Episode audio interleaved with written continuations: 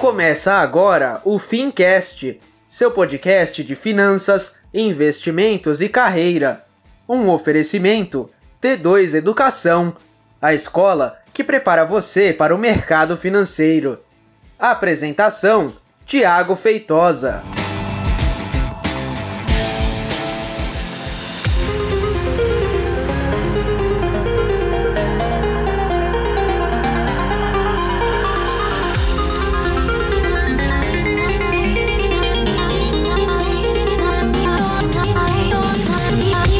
Seja então muito bem-vindo e seja muito bem-vinda ao Fincast.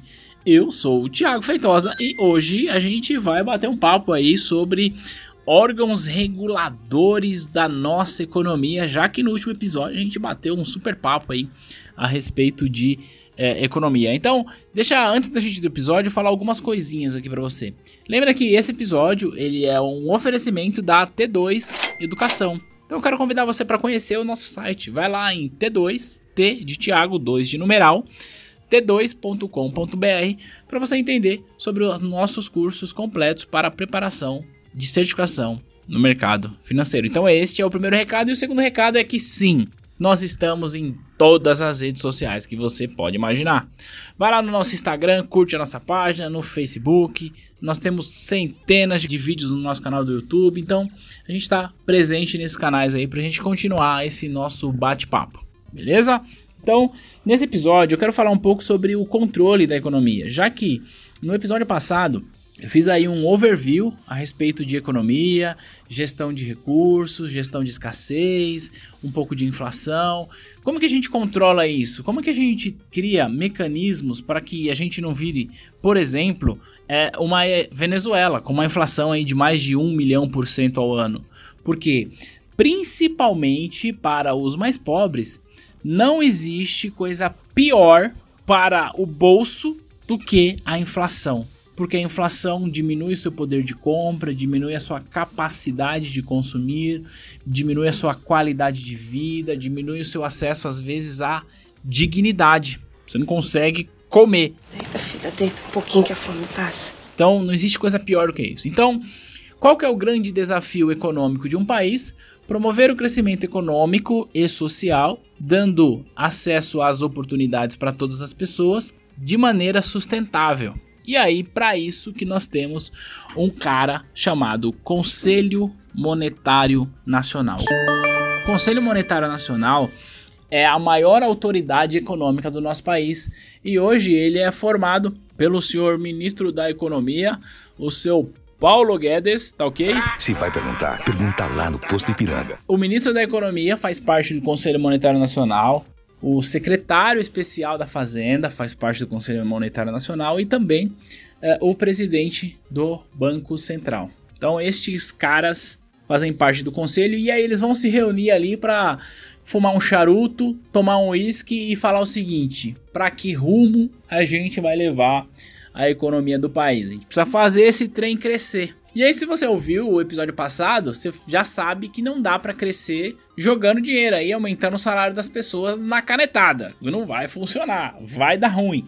Então, o que, que o Conselho Monetário Nacional estabelece? Ele estabelece uma meta de inflação. A meta de inflação do nosso país é calculada pelo IBGE, que é o Instituto Brasileiro de Geografia e Estatística, e tem como objetivo balizar aí um crescimento econômico de maneira sustentável. Por quê? O Conselho Monetário Nacional entende o seguinte: para que a nossa economia cresça, as pessoas precisam ter acesso aos produtos. Em outras palavras, as pessoas precisam consumir. Só que se a gente aumenta só o consumo e não aumenta outras vias, como por exemplo a produção das empresas, ou seja, imagina que as montadoras possam aí construir no máximo, no máximo 100 carros por ano. Esse é o máximo que uma montadora pode construir, beleza? E ela vende lá os 100 carros por ano, e aí por alguma razão, por alguma política econômica, as pessoas têm acesso a crédito e começam a comprar mais carros, começam a demandar mais carros. Então ela chega lá e percebe que em um determinado ano não tem demanda para 100 carros, mas em função desse crescimento no crédito, existe uma demanda para 300 carros. O que vai acontecer, inevitavelmente, é que o preço do carro vai subir, porque a demanda está maior do que a oferta. Tudo bem? Então, aumentando o preço vai dificultar para que as pessoas tenham acesso ao carro. O ponto onde eu quero chegar é o seguinte: a meta da inflação ela existe para que a gente consiga encontrar o ponto exato aonde eu consigo estimular o crescimento econômico via consumo, mas eu não comprometa o poder de compra das famílias. Então é preciso que haja um crescimento econômico pela via do consumo, ok? Pela via da produção, que é o investimento das empresas, pela via de gastos do governo e pela via das exportações. Então, quanto mais o nosso país exporta, melhor para a nossa economia. O que eu acabei de falar para você aqui é a fórmula do PIB. O PIB é um indicador de riqueza do nosso país. Como que a gente calcula o PIB? Consumo das famílias, investimentos das empresas, gastos do governo e o saldo da nossa balança comercial. Tudo bem? Então, o objetivo central do nosso Conselho Monetário Nacional é fazer com que o PIB cresça. Só que ele não pode falar assim: olha, vamos consumir todo mundo aí, porque se consumir todo mundo, pode até ser que promova assim o crescimento econômico que vem acompanhado com inflação, então não tem resultado.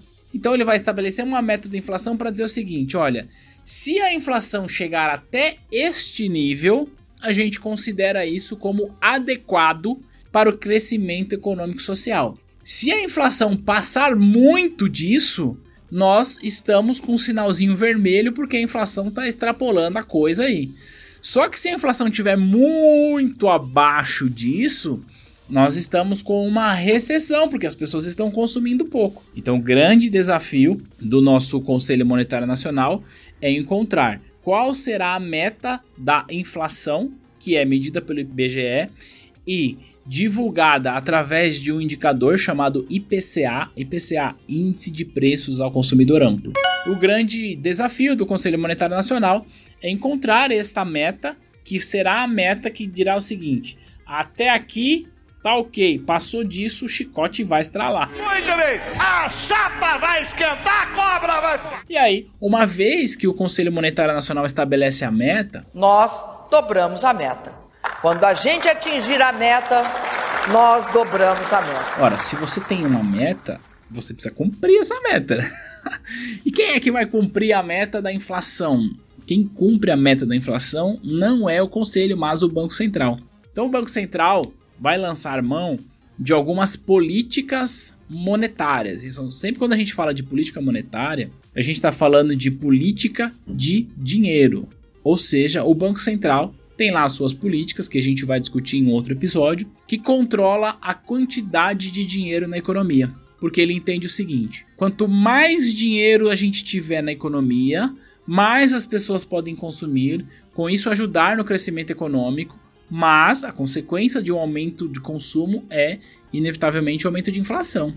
Quanto menos dinheiro a gente tem na economia, menos as pessoas vão consumir, a inflação vai cair, mas o Brasil não cresce. Então percebe que existe um grande desafio aí que é encontrar o ponto certo. O ponto aonde o crescimento econômico acontece sem que haja muita inflação e o ponto aonde a inflação não sobe muito sem que haja uma recessão econômica. A título de curiosidade, para o ano de 2019, a meta da inflação é de 4,25% ao ano, com um intervalo de 1,5% para cima ou para baixo.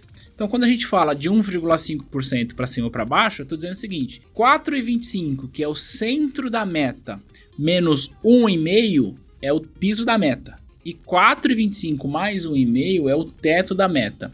Uma inflação entregue em qualquer número dentro desse intervalo é considerado aceitável. Então, o Banco Central vai ter que estabelecer aí, executar algumas políticas para que a gente não extrapole esse 4,25 mais 1,5 que dá 5,75, mas também para que a gente não fique abaixo aí de 2,75, que é aí o piso da meta. Como que vai funcionar a prática disso? O IBGE vai compor ali uma cesta de produtos que são produtos ao consumidor.